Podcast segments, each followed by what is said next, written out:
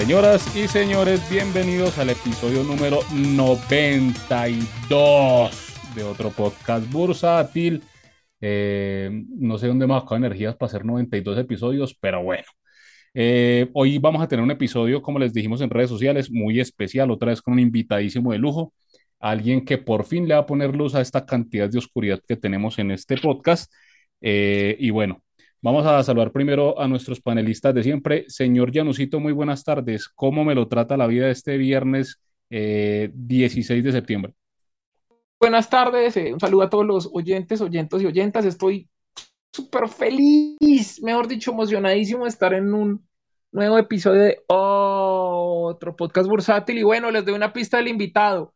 Hay que los primeros cinco que digan que son alumnos del invitado tienen punto cinco en la nota final. muy bueno, muy bueno.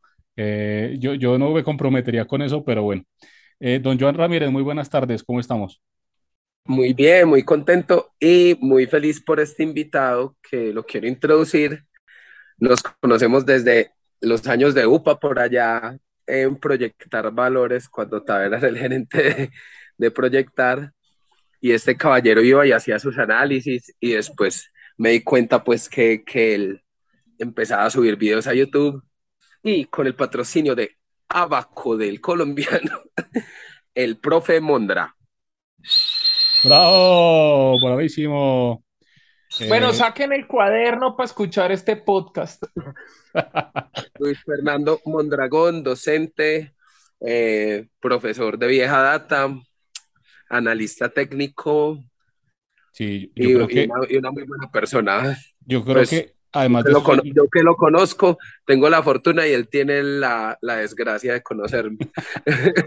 Todos tenemos la desgracia de conocerte, Joan. Eh, profe, bienvenido. No puedo cambiar. No, se no puede cambiar. Bienvenido a este eh, espacio, a este relajo. Eh, realmente sí, un referente enorme en lo que tiene que ver con finanzas, sobre todo con temas de análisis técnico. muchas personas te seguimos, como dice Joan, desde hace muchísimo tiempo eh, tus análisis técnicos, pues digamos que nos, enseñaron a muchos ese, ese camino. Así que bueno, bienvenido a este circo, señor Luis Mondragón. Muchachos, a ustedes mil y una gracias por esta invitación. Estoy más nervioso que cuando estuve en Bloomberg TV, en CNBC y en Fox Business. Total que espero sea a la altura de lo que ustedes están esperando. Y una pequeña, digamos, aclaración o comentario adicional a la presentación Realmente es posible que la gran mayoría de ustedes me han conocido a la luz de los eh, videos de análisis técnicos, pero realmente mi background o pasado desde el punto de vista de análisis es más fundamental. Lo que pasa es que para ese entonces, eh, digamos que era mucho más fácil y más rápido llegarle al público a través del llamado análisis técnico, pero en la práctica yo también soy consultor como banquero de inversión en temas de finanzas corporativas. Entonces, con relativa frecuencia llevo a cabo también valoraciones de empresas en, en el sector real para personas obviamente y empresas eh, eh, particulares, como también en temas de gestión de portafolios y demás. Entonces el tema de la cátedra del profe básicamente es una especie de un mnemotécnico que facilita que la gente prácticamente tenga recordación, pero en la práctica realmente ya hoy en día cátedra está siendo una actividad relativamente en cuanto a tiempo, que no creo que me ocupe más de un 10 a 15% del total de mis actividades. Bueno, Maravilloso. Ya no sé si hacer el podcast en inglés o en español. no, no, no. Y, y le, puedes decir, a los de AFIT que si se esfuerzan bastante pueden llegar a ser podcasters como yo. Les, les me pone, que este man hizo especialización en finanzas allá. Es egresado de la institución y ve ahí hace podcast. Y con notas mediocres. Y eso va a incrementar entonces. No, yo tenía buenas notas. adelante, ¿Qué dijiste, Mondra? ¿Que ¿Crees que con semejante, eh, digamos, comentario hará que se incremente el número de personas interesadas en hacer entonces una especialización el día de mañana si todos se van a finalmente lograr ser como el famoso Joan? Eh, o infamoso, uno no sabe, puede que sí. Por eso es la técnica de regalarle punto .05 a quienes escuchen el podcast. Eso es una motivación, es muy bueno. Ah, ok, es como un, un, bonus desde el punto de vista de calificación. Interesante. claro, claro, porque merecen una prima sobre la calificación por escuchar el podcast, ya que estamos... No, yo haría una unidad si lo escuchan y hacen un resumen de lo que digamos hoy. No, y de hecho tienen un taller para presentar el día martes y uno de los puntos a considerar es precisamente el campo de la inversión. Es una pregunta muy simple. ¿Qué hacer con 100 millones de pesos a un plazo de dos años, utilizando todos los activos que tengan a su disposición y, e incluyendo, perdón, eh, rentabilidades esperadas para cada año? Vamos a ver cómo les va a los muchachos, porque realmente es una, es una clase de entorno macroeconómico y es una maestría de gerencia de proyectos. Entonces la gran mayoría realmente son de digamos, eh, carreras y profesiones como ingenierías, una que otra médica, una odontóloga y cosas de, perdón, veterinaria, y por ende gente en el campo financiero, realmente pocos. Entonces, para ellos esto, como al fin y al cabo es un podcast muy para la persona de a pie, muy práctico, muy sencillo, hace que para ellos sea fácil escucharlo y esperemos entenderlo. Les tengo la respuesta, comprar el LCD y revenderlo. Ay, Dios mío, qué gran sugerencia, pero bueno, era esperable. Yo, pero no, cuente su portafolio, no, no, cuente su portafolio porque entonces. Venga, Joan, eh, en el formato 210 de declaración de renta, esos ingresos, ¿cómo los reportas? En fin, eh, bueno, profe, metámonos en materia. Tengo una respuesta. ¿Quiere que la vuelva a decir? no, deje así. Bueno, profe, eh, esta semana, esta semana en el Colcap vimos eh, nuevamente una desvalorización. Eh, a esta bolsa definitivamente se le olvidó subir. Tuvimos un, un, decrecimiento del 1.1%, cerramos en 1209, pero estuvimos otra vez coqueteando con esos 1200, estuvimos en 1189, mejor dicho, esos 1200 por el momento soporte, pero realmente no paran de venderla. Em, ¿Cuál es tu opinión eh, con respecto a, este evento? Eh, ¿Qué puede desencadenar que vuelvan a salir compradores en la bolsa? Porque realmente da susto muchas veces las pantallas de negociación porque no se ven compradores. A ver, creo que al menos esta semana la sacamos relativamente barata si se compara precisamente con lo que fue el comportamiento de las bolsas gringas, que cayeron casi un 5% en el caso del Standard Poor's.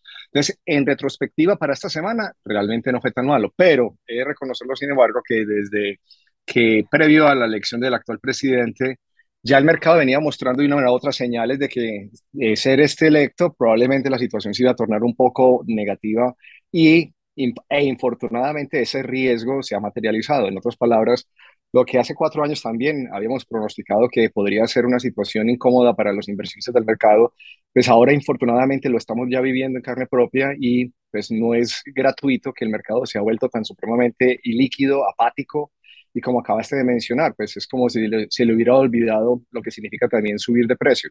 Y en ese orden de ideas, lo que tenemos, y usted lo han hecho muy bien, es reconocer con el anterior eh, invitado Jairo de Valores Bancolombia y ustedes mismos cuando aportan a la luz de los diferentes análisis, pues es, para todos es muy claro, no tenemos realmente un buen catalizador que permitiera augurar un mejor entorno de corto a mediano plazo. Todas las noticias en el frente macro internacional y las locales que cada los días siguen generándonos sorpresa a la luz de los diferentes anuncios en los diferentes ministerios, pues a las claras lo que hace es ahuyentar al poco, eh, digamos, al número más bien escaso de inversionistas que a nivel local eh, habían estado de una manera u otra pues subsistiendo o logrando sacarle provecho al mercado, ya que él mismo también viene de, y ahorita Joan cuando hablaba de proyectar valores, pues no lo vamos tan lejos cuando el caso de Interbolsa, pues también eso fue un impacto importante y como paulatinamente se ha venido reduciendo no solamente el número de firmas comisionistas, pero adicionalmente de emisores. Y pues la concentración en los cuatro o cinco nombres de toda la vida, pues hace que ya el mercado prácticamente es un mercado de tienda de barrio como generalmente e infortunadamente cuando yo en términos de cátedra tengo que explicar cómo es el mercado colombiano comparativamente a un mercado más sofisticado como el estadounidense. Yo les hacía el ejemplo de lo que es una casacha, una, cuando una persona está en una, un semáforo vendiendo, por ejemplo, bombombuns, golosinas o obleas, y tiene como una especie de, de una cajita donde están los chiclets. Entonces les decía, haga de cuenta que la bolsa de Colombia es el equivalente a eso, a esa, a esa persona en un semáforo vendiendo chiclets, vendiendo obleas, vendiendo confites, y la bolsa estadounidense es el equivalente, usted entra a Walmart, a una gran eh, tienda de, por departamentos, a una tienda como Home Depot, que es inmensa y usted se pierde en ella. Y es algo parecido, o sea, el caso nuestro, vamos a una implosión en términos de lo que es nuestro mercado, y es doloroso porque soy consciente que la gran mayoría, muchos que apenas están comenzando en este tema, pues seguramente y aprovechando incluso plataformas, eh, estas aplicaciones como la de Tri y demás, seguramente muy entusiasmados con la finalidad de aprender del tema y sacarle provecho y engrosar sus patrimonios.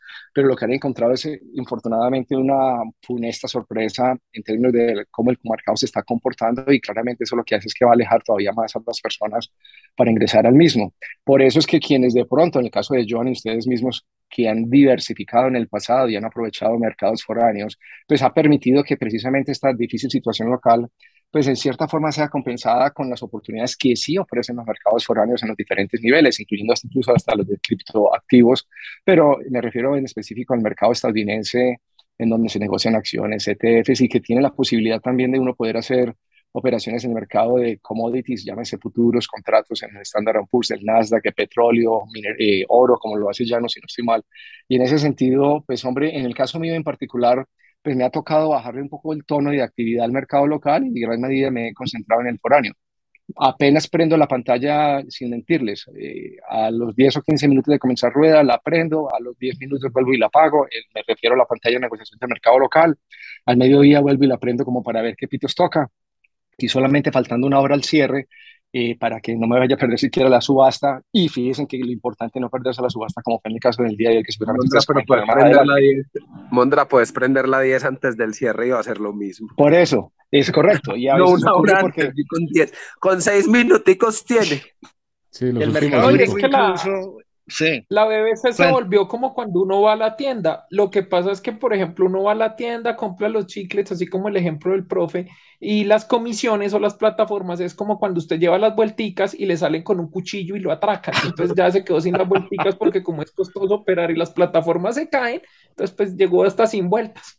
Yo incluso esto, Janus, qué pena interrumpirte, hombre, Joan. El, el- el resumen es, yo consideraría que ustedes que han hecho una tan muy buena labor en todo este podcast, pues hombre, que entonces también empiecen a diversificarse en términos de también cómo eh, motivar a quienes de pronto en el mercado local se han visto estancados, pues entonces ir abriendo el espacio para que también ellos vayan sacándole provecho a mercados eh, afuera y así también el podcast se va volviendo todavía multipropósito en términos de diversificación de temas.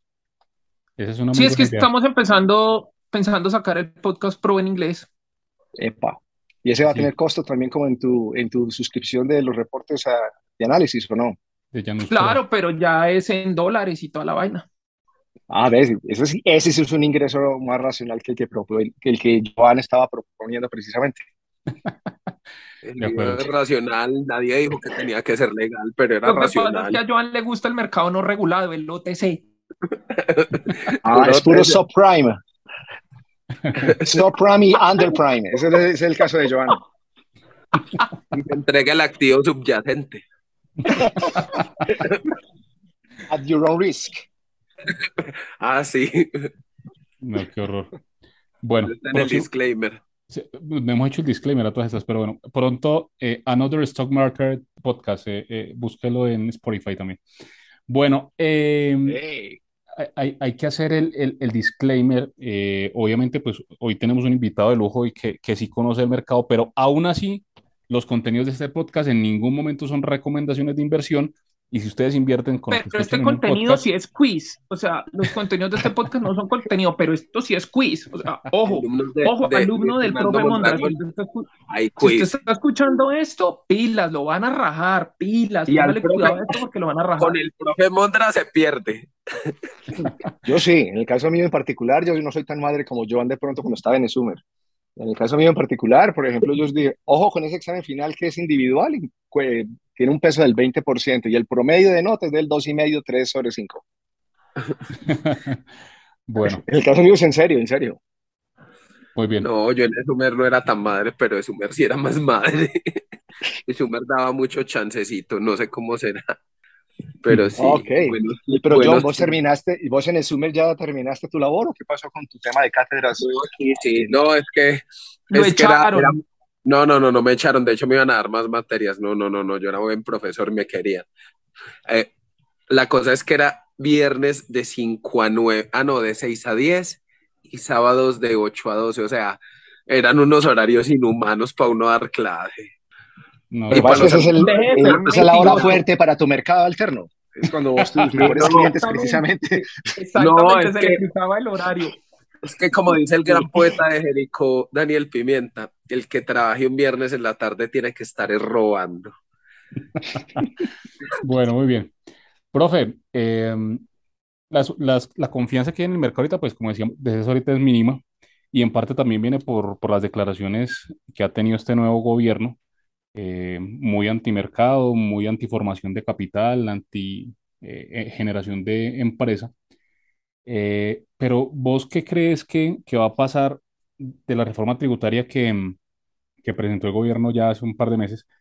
finalmente, ¿qué crees que va a pasar eh, porque pues yo recuerdo que eh, en, el momento en campaña vos participaste en varios foros, incluso uno con, con Gilberto Tobón, que, que fue un eh, antipetrista duro hace unos años y ahora hace parte de, de los promotores de, de gobierno. y, le, y, le, encarabas muchas cosas que, que, él decía porque él es muy fantasioso, ¿cierto? Pero, pero vos con realidades, pues le decías, bueno, no, es que eso no es cierto por, este y otro cosa. Em, ¿Qué crees vos que finalmente va a pasar con esa reforma tributaria? Sobre todo en temas de ganancia ocasional, en temas de impuesto al patrimonio, en temas de, de impuesto a los dividendos. Pues hombre, lo que pasa es que infortunadamente uno lo que le está tocando ser testigo es de un circo que nosotros, infortunadamente, los políticos que nos representan, pues acabaste de mencionar el caso de este hombre, cómo de la noche a la mañana se voltarea o pues o fácilmente haces la vuelta y, y seguramente así va a ser en este gobierno porque los políticos por definición un alto porcentaje de ellos se van con aquel con quien pues mejor les pague, por decirlo de alguna manera. Entonces uno esperaría que las instituciones sí funcionen como debiesen ser y que el proceso mismo de la reforma pues sí llevarse un proceso eh, bien ortodoxo, donde realmente se analicen los diferentes temas, donde haya la posibilidad de ser abierto en mente para eh, que ellos, si puedan, el partido proponente pueda entender realmente el, cómo puede la economía quedar damnificada a la luz de esas propuestas y la forma como al final del día tendría una repercusión muy dañina para el clima de inversión y todo lo demás. Entonces, ¿En qué espero yo? Pero es una esperanza con Z y es que ojalá sí haya una negociación seria que permita paulatinamente hacer que esa reforma original pues sea más sensata de lo que en este momento se está proponiendo.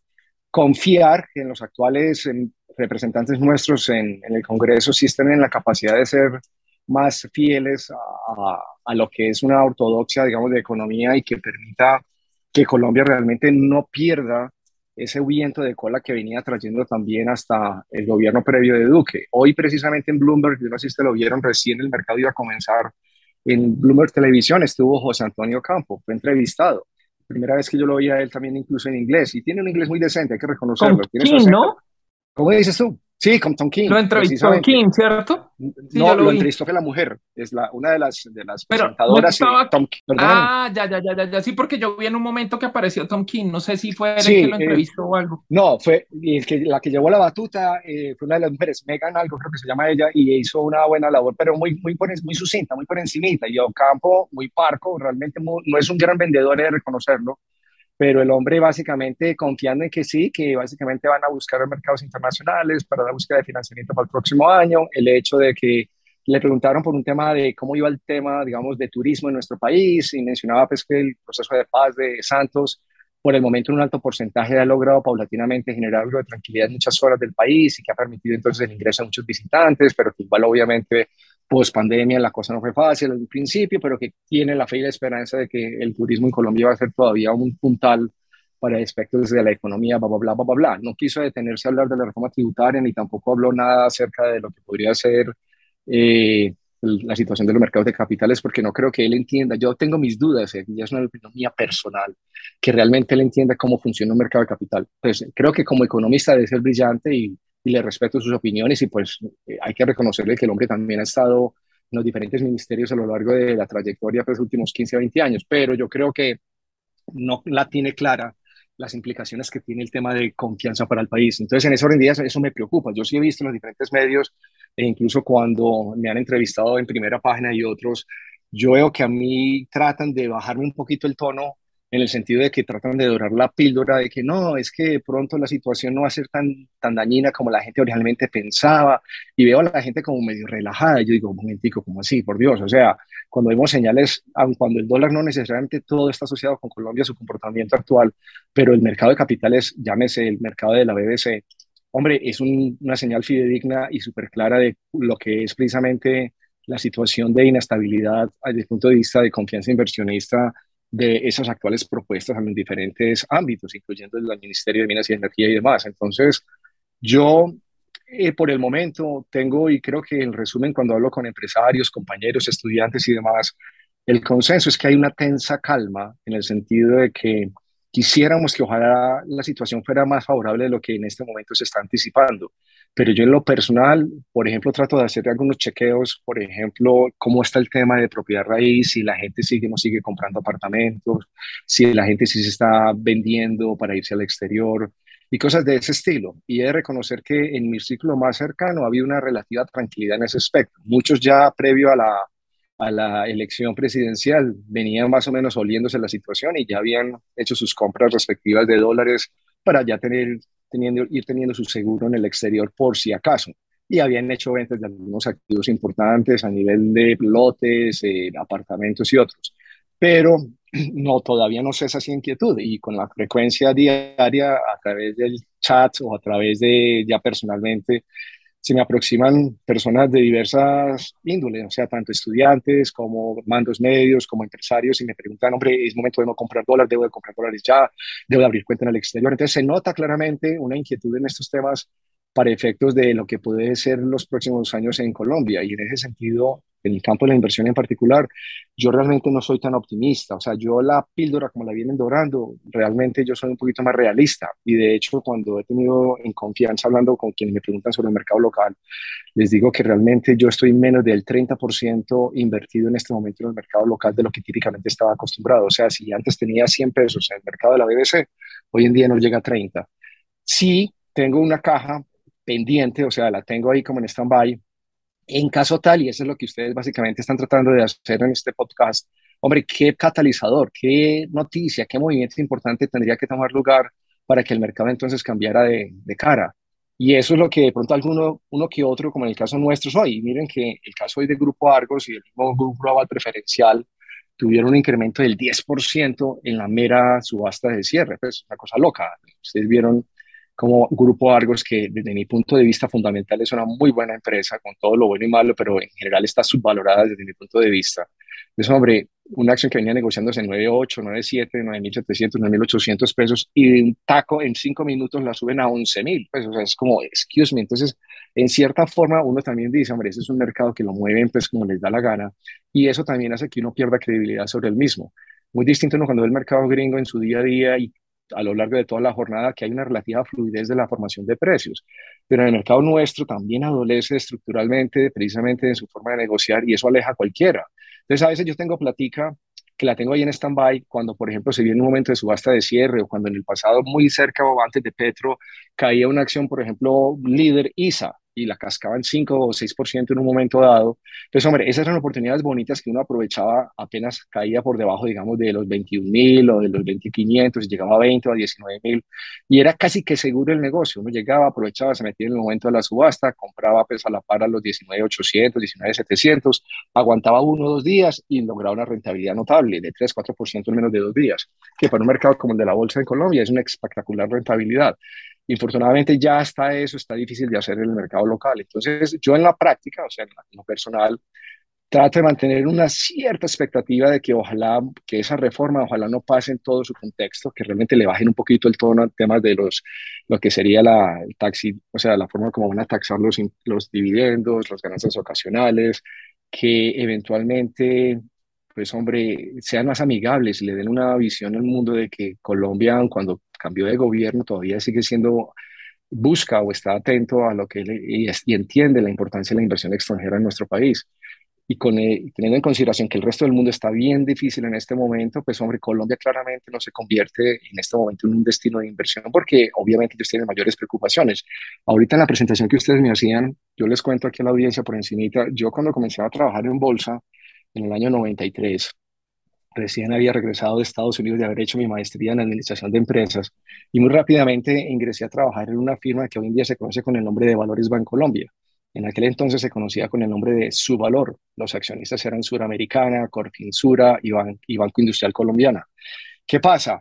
Eh, en aquel entonces, para mí era muy importante pues, el malitinear Colombia, esa era mi labor, así como ustedes en su podcast están haciendo la labor precisamente de evangelización y que la gente paulatinamente se atraiga al mercado de valores, pues mi labor dentro de su valor creé el área internacional y yo cogía el maletín literalmente y viajaba a Europa, al Reino Unido, a Estados Unidos y visitaba los llamados fondos de inversión, a los que invertían en nuestro país y que eso eventualmente fue un importante, digamos, eh, aporte a nuestro mercado de capitales porque ellos ayudaban a dinamizar muchísimo los volúmenes de negociación, la formación de precios e incluso obligaba a que los departamentos de investigaciones económicas se adecuaran a esas normas y estándares muy altos parecidos a los que manejan los bancos de inversión o firmas comisionistas foráneas. Entonces, eso para mí fue una muy bonita experiencia desde el punto de vista formativo, pero como les digo, la, la situación es una en donde lo que necesitamos es que realmente las autoridades locales, incluyendo el ministro de Hacienda, pues hombre, un tema más de eso, de que entienda la importancia que tiene para nuestro país que la inversión extranjera esté eh, consciente y que entienda que las reglas de juego no van a cambiar de la noche a la mañana, que se van a respetar los tratados. Profe, ahí hay un tema, ahí hay un tema que a mí me gustaría hacerte una pregunta sobre ese tema ahorita que hablamos de Bloomberg y lo del ministro de Hacienda. Yo vi un, un pedacito ahí en Bloomberg, por eso pensaba que era Tom Keane el que lo había entrevistado hoy eh, hablaban, por ejemplo, y hace ocho días yo le hice esta pregunta a, Jairo Agudelo sobre el tema de la renta fija acá, que es que dicen que ha traído un, dinero grande, varios lo han utilizado como un argumento y que es un respaldo al gobierno, que es que creen en Colombia.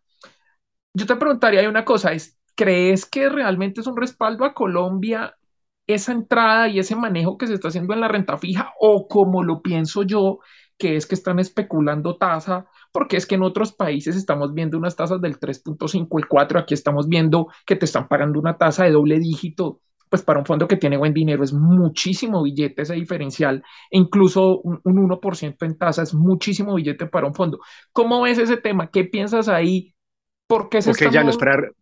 Para rematar la idea que traía y que quería comentarles precisamente eso, entonces dentro de lo que yo aprendí con los fondos de inversión extranjera era que precisamente Colombia para ellos era la menuda o menos de la menuda, o sea, ellos tenían ya la location que llaman o la distribución del total de sus activos en una cartera, digamos, hacia mercados emergentes y luego dentro de los mercados emergentes tenían a Latinoamérica. Pues los más importantes países de destino eran México, Brasil, Argentina y obviamente alguito Chile, y por allá, de pronto de 100 pesos, un peso, peso y medio iba para Colombia.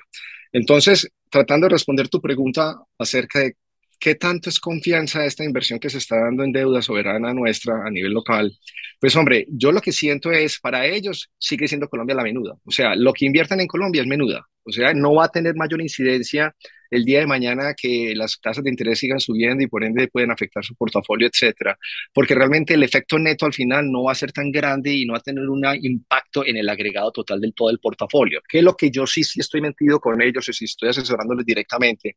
Lo que veo es que hay un atractivo, digamos, rentabilidad ajustada por riesgo en el sentido de que sí, son tasas comparativamente a las que vos acabaste de mencionar en Estados Unidos mucho más favorables, pero también entiendo que ellos también tienen un mecanismo para cubrirse. Me explico, una vez que hacen la inversión en dólares a pesos, inmediatamente pueden hacer un forward que les permita ya fijar tasa de cambio. Entonces, en el proceso mitigan el riesgo desde el punto de vista de lo que va a ser la rentabilidad al final del día. O sea, yo creo que la mayoría de en la audiencia está pensando que como haría cualquier persona, lo hacemos nosotros en bolsa en Colombia, que la mayoría no nos cubrimos en el mercado de la bolsa, salvo que esté haciendo futuros o hace la posición contraria en futuros.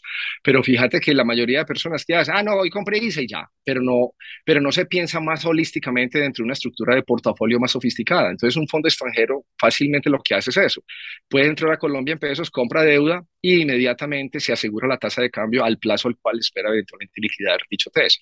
Y en ese sentido asegura tasa de cambio. Entonces, el riesgo cambiario prácticamente no existe y de una vez queda asegurado en tasa. Entonces es un negocio bonito y que como para ellos Colombia es la menuda, ¡ah! fácilmente pueden decir, listo, metámosle a eso. Es que a mí me tocaba, no les digo, cuando yo estaba, y eso en aquella época sí que era incipiente la inversión extranjera en nuestro país, pero parte de mi labor fue precisamente eso, con abrir trocha. Y yo me acuerdo que yo me sentaba con un fondo como TCW, que quedaba o queda, por ejemplo, en Los Ángeles.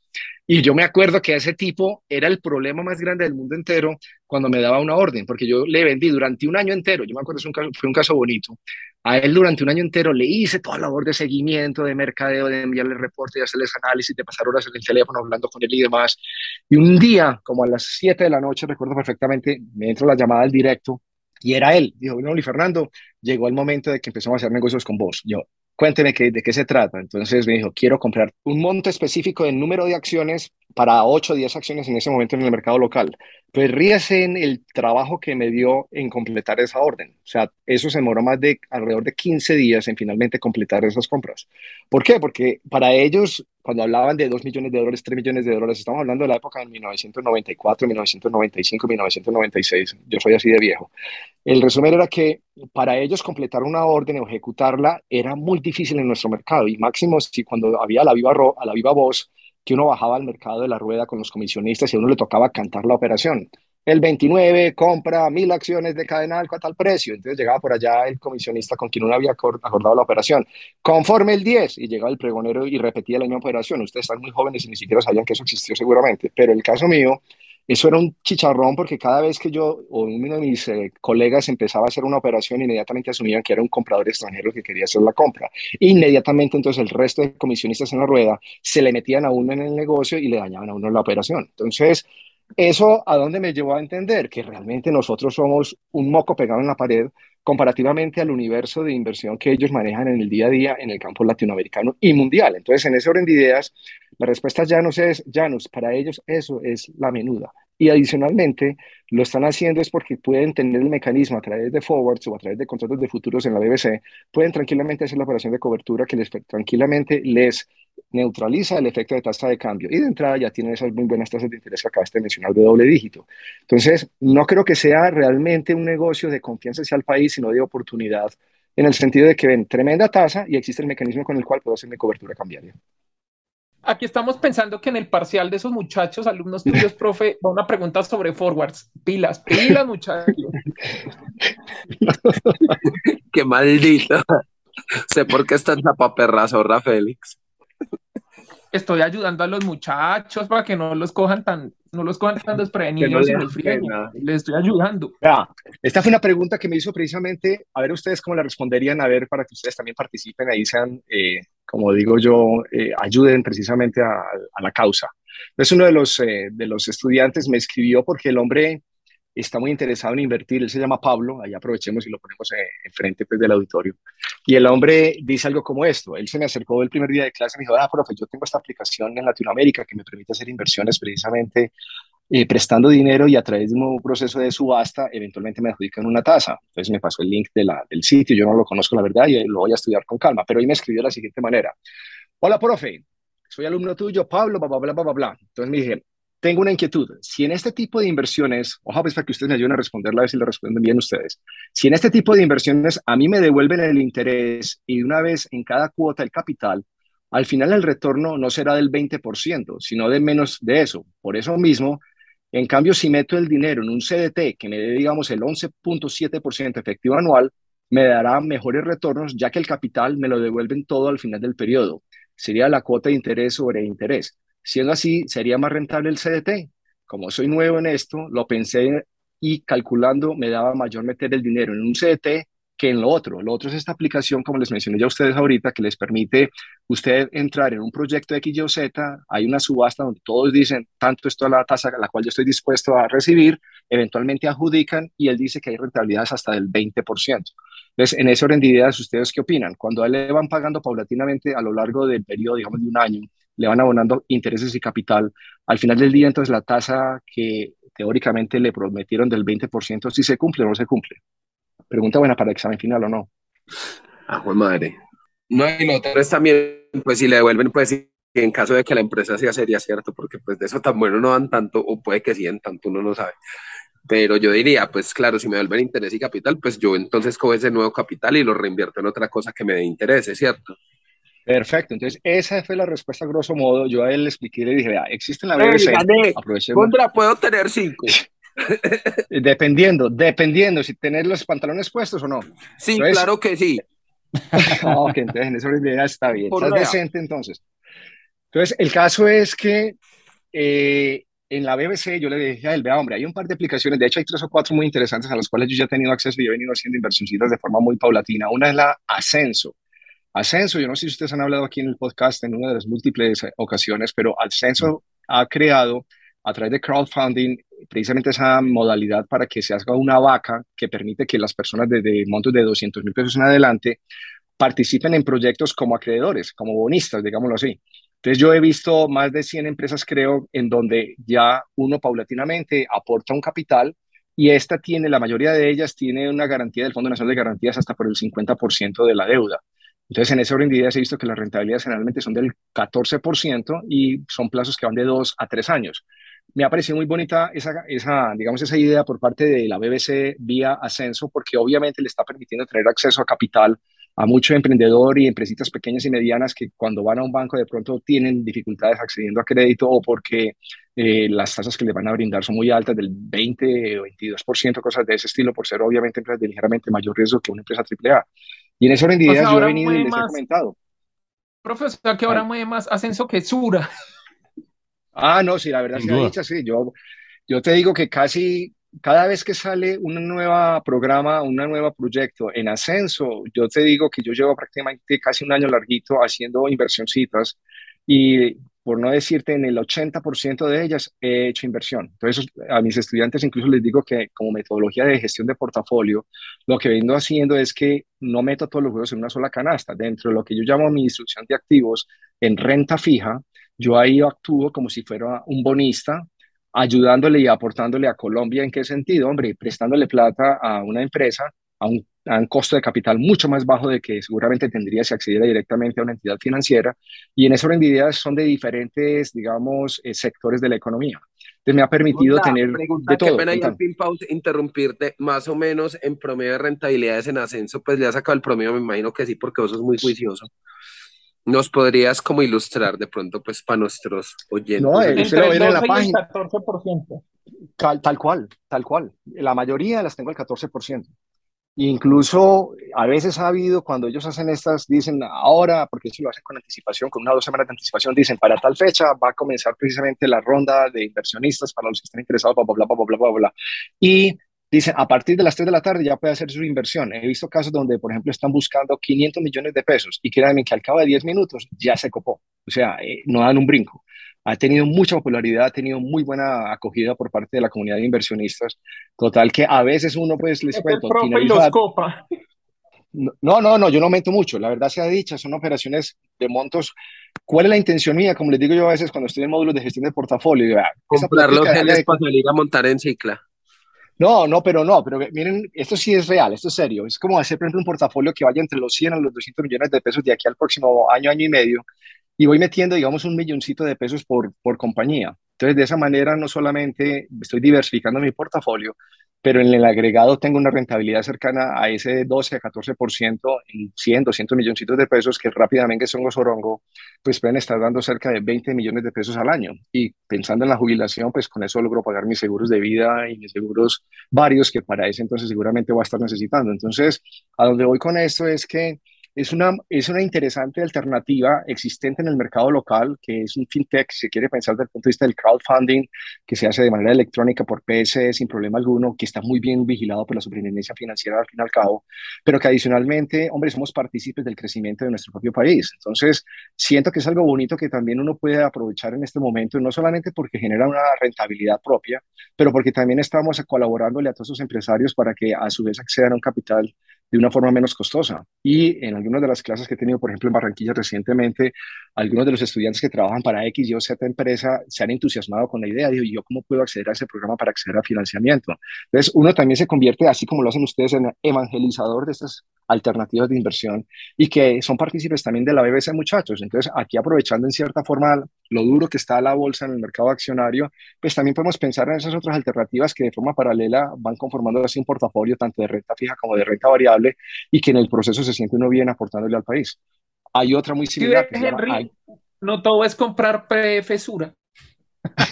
ah, ya va a poner a llorar a Henry. No, no, no, me hable de esa acción hoy que hoy es una cascada terrible, hermano. Deje así, deje así. Ah, pero él sí para burlarse de éxito está de primero, ¿no? También toca chuzarlo a él para que aprenda. Tan negativo que es Félix. Ya, que diría Diosita. Janusito, pero sí, yo ya, yo también ya tengo éxito, Ese es el ejemplo que le quiere dar a los oyentes.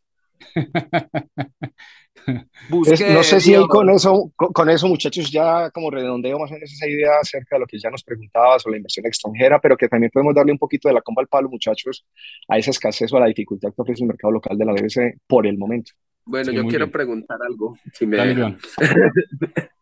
Eh, Mondra, eh, estamos viendo las valoraciones, los resultados de las empresas, o sea, han sido unos resultados increíbles, eh, se ha visto un crecimiento sano de las empresas, sin embargo, vemos que el mercado financiero no refleja eso, ya sabemos el riesgo político, pero son unas, unas valoraciones, pues, o sea, en, en cuanto a valoración bursátil, y uno dice, hijo de madre, ¿hasta cuándo? O sea, ¿cuál crees que pueda ser el piso de este mercado? O sea, ¿cuál crees que uno diga, que sea el punto que uno diga, hijo de madre, esto aquí tiene que, o sea, para mí estos precios son absurdos, pues, o sea, si te digo, yo estoy en contra de, de la mayoría del mercado, de que, de que el mercado va a seguir para abajo y, yo veo que muchos riesgos se han disipado porque el tono, el tono político ha cambiado e incluso muchas cosas de las que querían hacer, estoy casi que seguro que no las van a poder hacer, pues porque como son los mismos y las mismas, pues ellos no se van a tocar los bolsillos.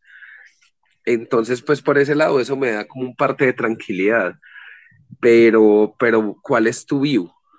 Review, a ver, hombre, muchachos, Joan, eh, Félix y Janos, y el resto pues, de la audiencia, espero algunos de mis estudiantes. A ver, una, recuerdo cuando estábamos, por ejemplo, en Global Securities, Joan, vos estuviste también allá, si me falla mi memoria. ¿Te Claro que sí. acordás? Entonces uno se acercaba al trader, eh, a los dos, tres o cuatro, habían como tres traders seguiditos uno tras de otro, pues uno al lado del otro. Y recuerdo en una de esas, Pablo estaba hablándole a un, a un cliente y me acuerdo que decía algo como esto y me quedó sonando muchísimo. Él decía, vea, doña Eugenia, seguramente Eugenia, esa era seguramente su cliente. El precio, el eje donde está el precio de las acciones está ahí por una razón, para que sea recorrido tanto al alza como a la baja.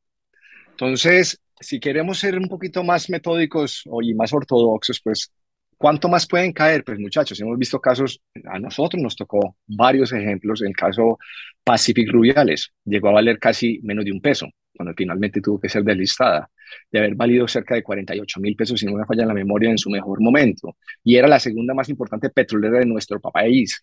Avianca, también tenemos un ejemplo más que sólido, siendo una empresa líder a nivel latinoamericano en el sector de aerolíneas, con una acción que salió a casi a 5 mil pesos en el mercado y que paulatinamente fue desinflándose y que tarde que temprano desapareció, o sea que literalmente Claro, pues llegó que a valer estamos hablando de acciones cuyos resultados fueron pues Sí, pero malos entonces a dónde voy, cuando que fueron llevan bien hasta, hasta-. Estamos hablando ahora de activos y de empresas que han mostrado resultados muy sólidos.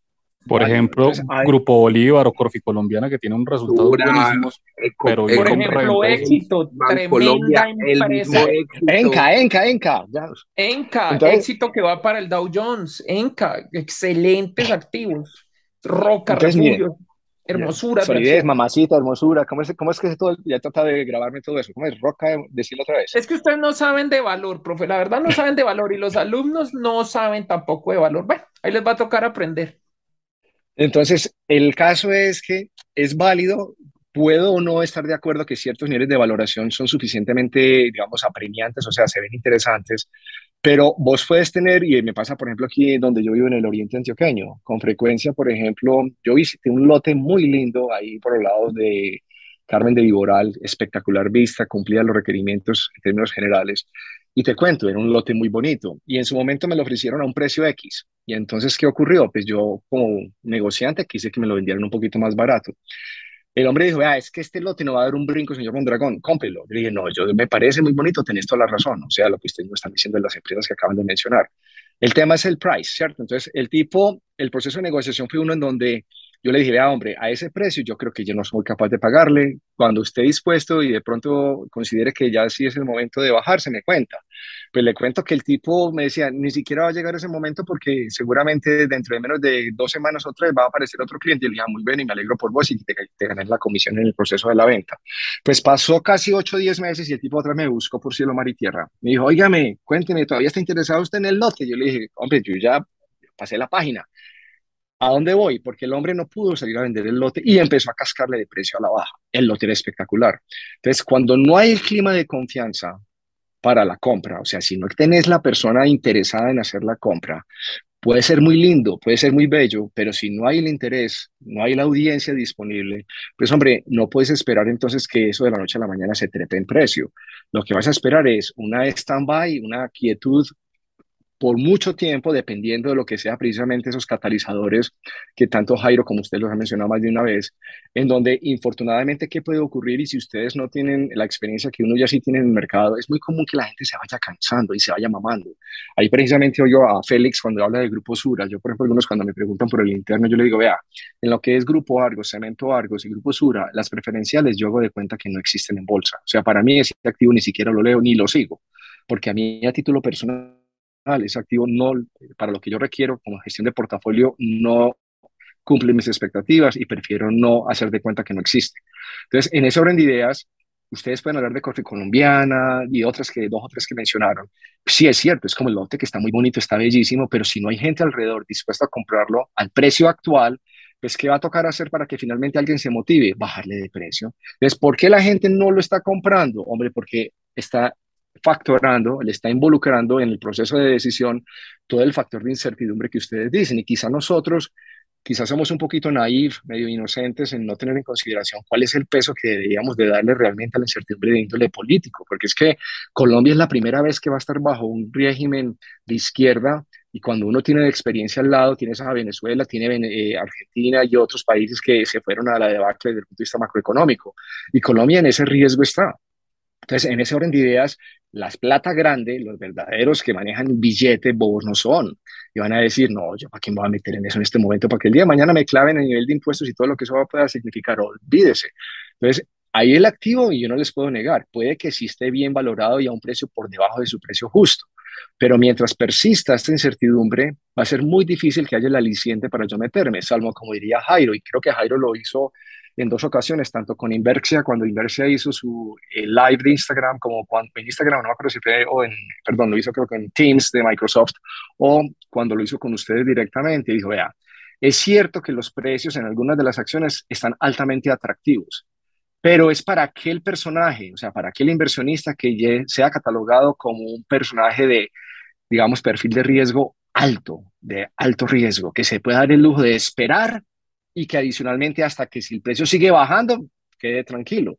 El común de la gente que está invirtiendo en este momento en el mercado, la persona de a pie, los que personas naturales que están entrando en TRI y otras, no son ese tipo de personas, son personas que dicen, uy, me sobraron un millón de pesitos, aprovechemos y compremos la caída que tuvo ISA, y la compran y el día siguiente le cae otro 2 o 3%, por Dios, esas personas se van cansando, se van asustando, y apenas como no tienen experiencia previa de que los mercados fluctúan, van liquidando a pérdida porque se van azarando y se van asustando. Entonces, por eso es que es tan importante cuando Jairo hace precisamente esa recomendación, y es, para aquellos, y ustedes están tratando de hacer esa, digamos, esa, esa venta, y es, muchachos, el mercado está baratísimo, está regalado, aprovechenlo, es una ganga. Sí, no, pues dependiendo de mi expectativa, porque si yo compro hoy, pero me toca vender dentro de cinco años, pues madre, eso es mucho tiempo en el que yo tengo que esperar a que finalmente luego que acabe este gobierno y ojalá se monte otro para mejorar la situación. Entonces son cuatro años que yo tengo que esperar para finalmente liquidar mi portafolio y quién sabe si ha perdido al mismo precio actual. Versus en esos cuatro años yo tengo un costo de oportunidad donde me puedo mover en otros activos, en otros países que con seguridad me van a dar mayor liquidez y mayor, eh, digamos, potencial de valorización a la luz de lo que puede ser una recuperación del mercado estadounidense, como le gusta a Llanos con la hora del Standard Poor's.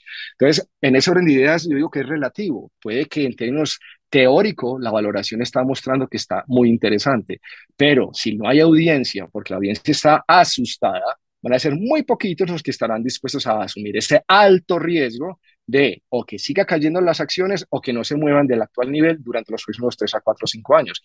Por ende, el mercado se vuelve ya un artículo casi de lujo, en donde solamente aquellos que tienen buen billete y saben que el porcentaje que le está metiendo la BBC no va a tener incidencia directa en su cartera total del portafolio, se pueden dar ese lujo. Entonces, yo sí reconozco, ahí sí, les doy la razón cuando algunos de ustedes dirán, profe, entonces usted no compraría ya, sí, si estoy comprando con una visión de 5 a 6 a 10 años, puede que sean precios supremamente interesantes y arranque y hágala. Por eso les decía yo ahorita, yo todavía tengo en el mercado local cerca de un 30% de lo que típicamente suelo tener para el mercado de la BBC y no lo quiero mover todavía. Estoy, como les digo, con una ligera esperanza de que de pronto sí las cosas se tornen ligeramente mejor y mantengo un cash disponible en caso tal de que vea ya señales más convincentes. Mientras no las vea, no, no tiene sentido que yo me mueva ese cash de donde está en este momento. Y muy probablemente, como yo, deben haber muchos inversionistas que están haciendo exactamente lo mismo. Entonces, mientras no exista el efecto rebaño, que veamos el mercado con mayor volumen y que empiecen paulatinamente las acciones a moverse, la gente no se te va a meter. Necesitamos ese catalizador, ese click, ese spark que finalmente va a motivar lo que se denomina en psicología y que lo decimos a nivel de bolsa, el efecto envidia. Y es que en la medida que vemos que los demás empezaron a comprar y les está empezando a ir bien, ah, ahí es donde la gente ahí sí se mete. Cuando está bien barato, la gente queda en stand-by y no, lo mete, no se meten. Pero apenas la acción sube un 15%, ahí sí se meten. Y eso es como la psicología de los mercados. En este momento no es fácil, en la actual incertidumbre, visualizar lo que va a ser el mercado en cinco años. Solamente para quienes hemos tenido experiencia en el largo plazo y hemos visto los mercados subir y bajar y todo lo que eso significa, de pronto no le medimos. Pero la persona de a pie que no tiene mucha experiencia, olvídese porque sabe que compra hoy y mañana, quién sabe, puede que le baje otro 2, 3 o 5%. Es más o menos como la respuesta muy escueta, pero la idea general lo mide Joan también. Bueno, muy escueta. ¿Cómo, será si no fuera escueta, profe? Muy, muy profunda realmente. Ahora, las preguntas obligadas. No, pero espere, espere, porque el, profe Mondra yo sé que está esperando la pregunta. Él ya sabe por qué le voy a preguntar. Yo, yo creo que él ya la puede responder sin necesidad de que yo pregunte. ¿Qué opina sobre eso, profe Mondra? Usted ya sabe que le va a preguntar. Me gustan y todavía las tengo y no pienso venderlas por el momento. Bueno, eh, no era esa la pregunta. de qué, de qué estamos hablando. Asumo que te iba a preguntar en qué acciones estaba o algo así, ¿o qué? Eh, esa es una, eh, y la otra era sobre el tema de materias primas. ¿Cómo es ese ah, tema? el oro, el oro.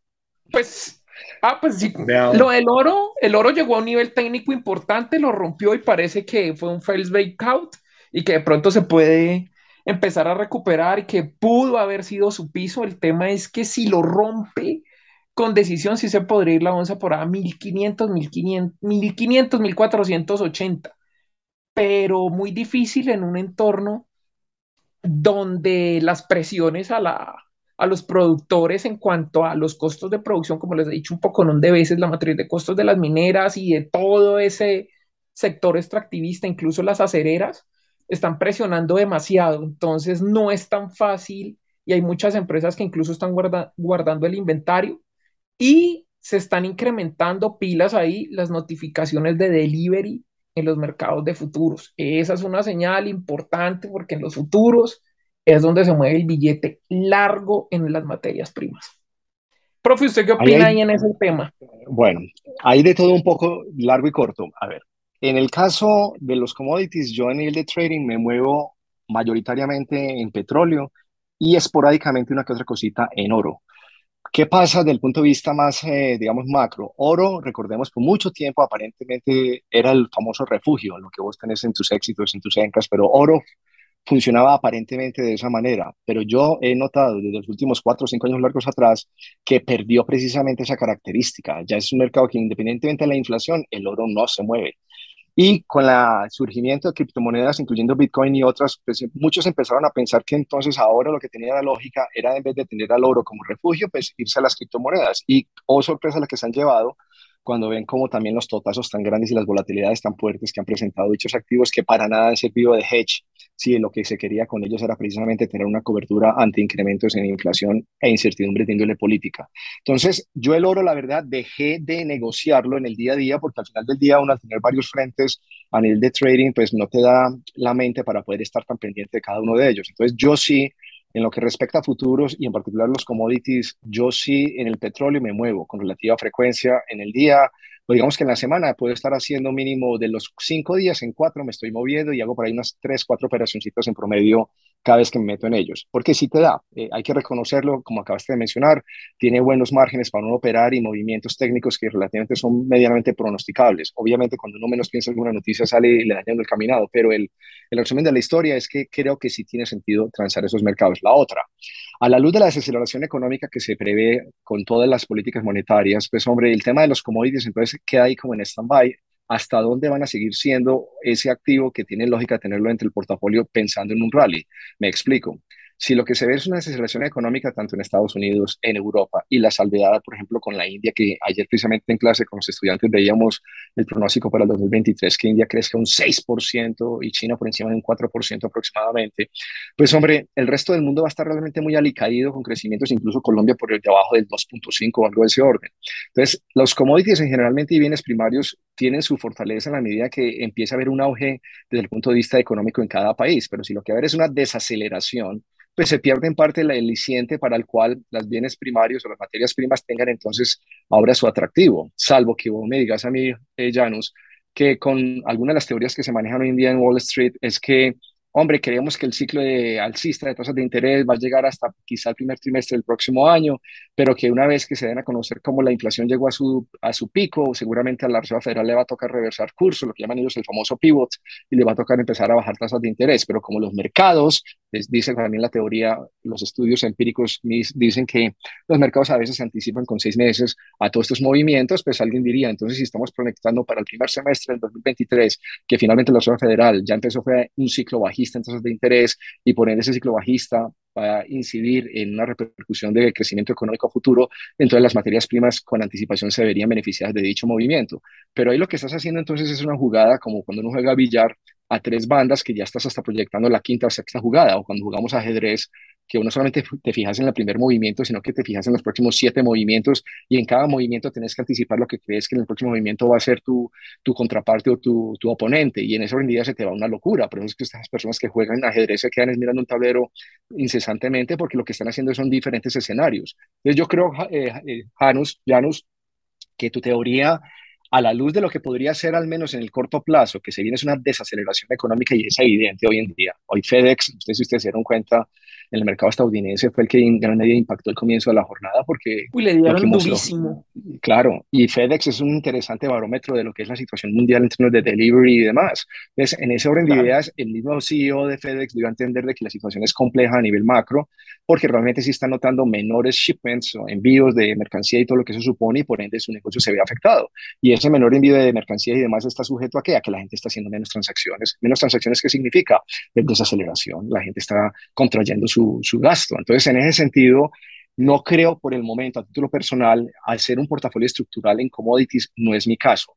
Yo prefiero más bien es aprovechar las volatilidades que sí existen en dichos mercados, pero en particular por limitantes de tiempo prefiero es enfocarme en el petróleo, porque ese sí hay noticias constantes y que es relativamente más fácil de monitorear en términos de, de, lo que son las mismas noticias, pero adicionalmente porque los movimientos técnicos son menos, digamos, eh, son más fluidos de los que sí veo, por ejemplo, en el oro. Entonces, por esa razón, se acondiciona mejor para mi, digamos, estilo de trading fijarme en el petróleo que hacerlo en el oro. Y en el oro he sido exitoso, lo que pasa es que me aburro, literalmente te digo, Llanos, porque mientras me quedo fijando, esperando el movimiento, se me va la vida viendo cómo otros mercados están mostrando grandes oportunidades. Entonces yo a oro no lo toco y creo que perdió su luster, como dirían los gringos, o sea, esa brillantez que en el pasado tenía como activo refugio, lo perdió.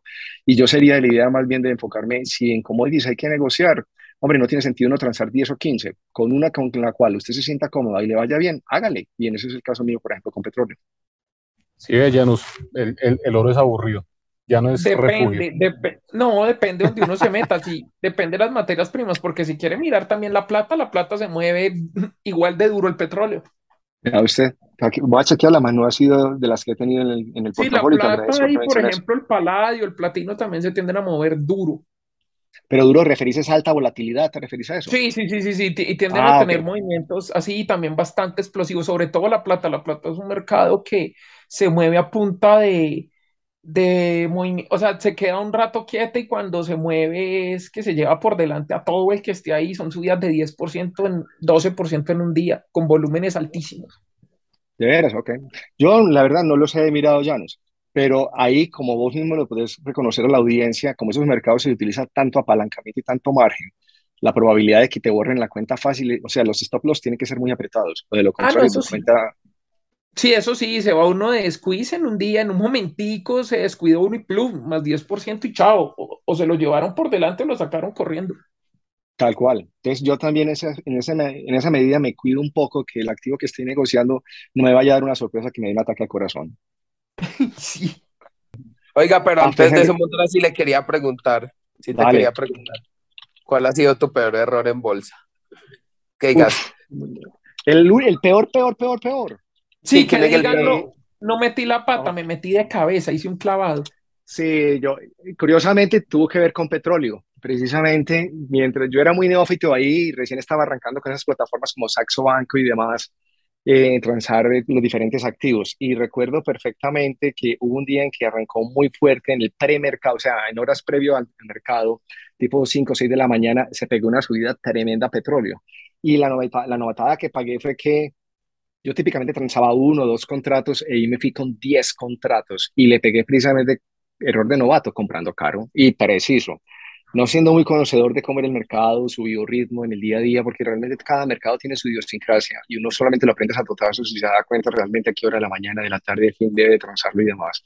En ese sentido, recuerdo perfectamente que eso pudo haber sido por ahí las siete y media y vi un salto así como que acabaste de mencionar en Palladium y demás, pero brutal en petróleo, alguna noticia X en su momento y me le fui largo que dio miedo con 10 contratos con el superapalancamiento, pues me fulié en el margen y preciso.